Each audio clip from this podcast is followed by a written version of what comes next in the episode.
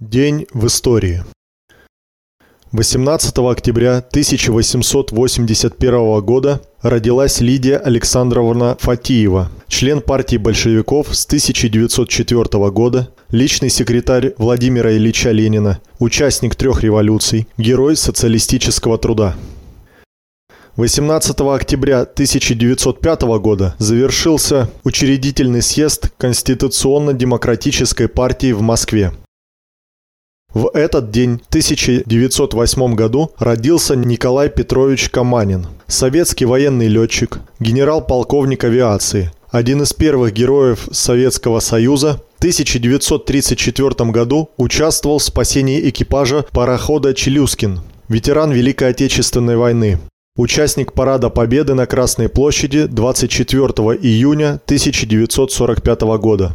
С 1966 по 1971 год руководил подготовкой советских космонавтов.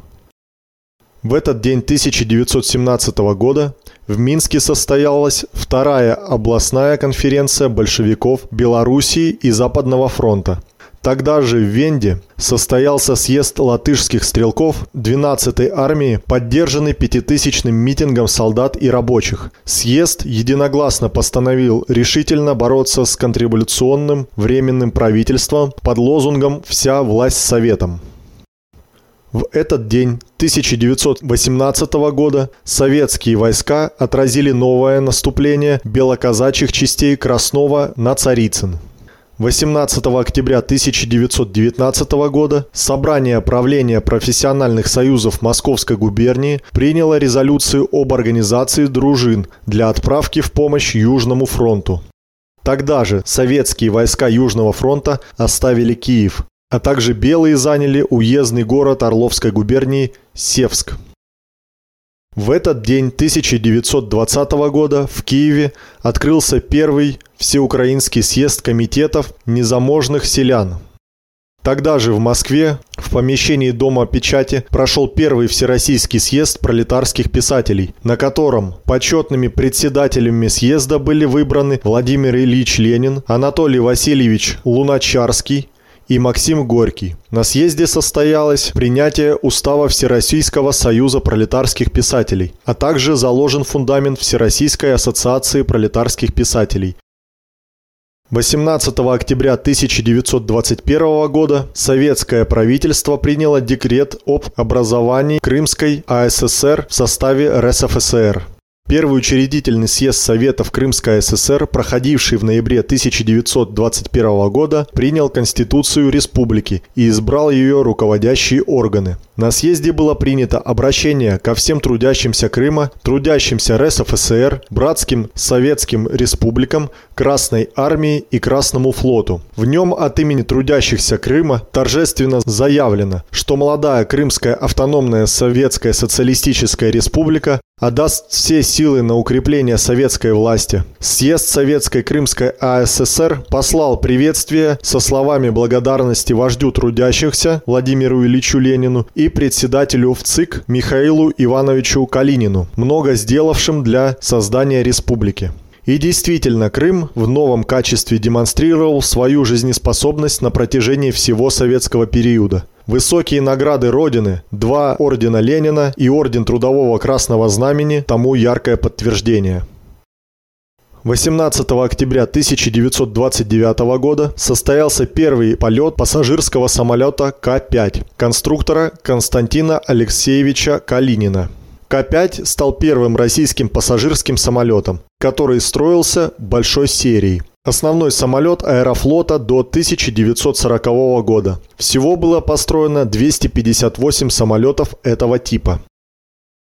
В этот день 1944 года советские войска в ходе упорных боев перешли границу Восточной Пруссии – в этот день 1947 года в 10 часов 47 минут по московскому времени с полигона Капустин-Яр был произведен первый старт баллистической ракеты в СССР. Ракета поднялась на высоту 86 километров и разрушилась при входе в плотные слои атмосферы, достигнув поверхности Земли в 274 километрах от старта. Этим пуском была начата серия летных испытаний ракет А4. В октябре и ноябре 1947 года было запущено 11 ракет А4. Из них 5 успешно. При расчетной дальности 250 км ракеты достигали дальности в 260-275 км, при боковом отклонении до 5 км. А4 стала учебной для первых ракетчиков, а пуск ее осенью 1947 года – хорошей школой для создания ракетного щита страны, результатом которой явилось создание в начале 50-х годов первого поколения ракетных комплексов Р-1 и Р-2. Автоматическая станция Венера-4 была запущена 12 июня 1967 года с космодрома Байконур ракетой-носителем «Молния-М». Спустя 128 суток после старта, 18 октября 1967 года, станция Венера-4 сблизилась с планетой.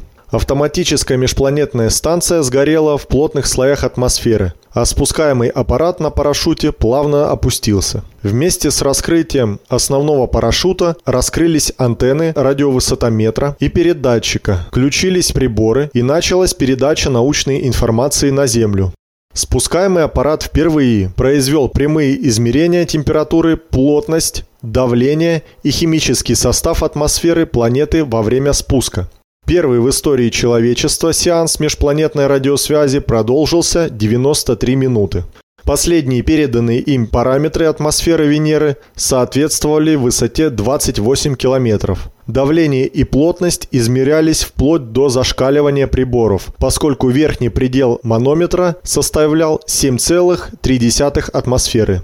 Измерение температуры проводилось в течение всего спуска аппарата на парашюте до самой потери связи. В результате полета Венеры-4 было установлено, что углекислый газ является основной компонентной атмосферы Венеры – около 90%, а кислорода и водяного пара в ней содержится незначительно. Научные приборы орбитального аппарата станции Венера-4 показали отсутствие у Венеры радиационных поясов, а магнитное поле планеты оказалось в 3000 раз слабее магнитного поля Земли. Кроме того, с помощью индикатора ультрафиолетового излучения Солнца была обнаружена водородная корона Венеры, содержащая примерно в тысячи раз меньше водорода, чем верхняя атмосфера Земли. Атомарный же кислород индикатором обнаружен не был.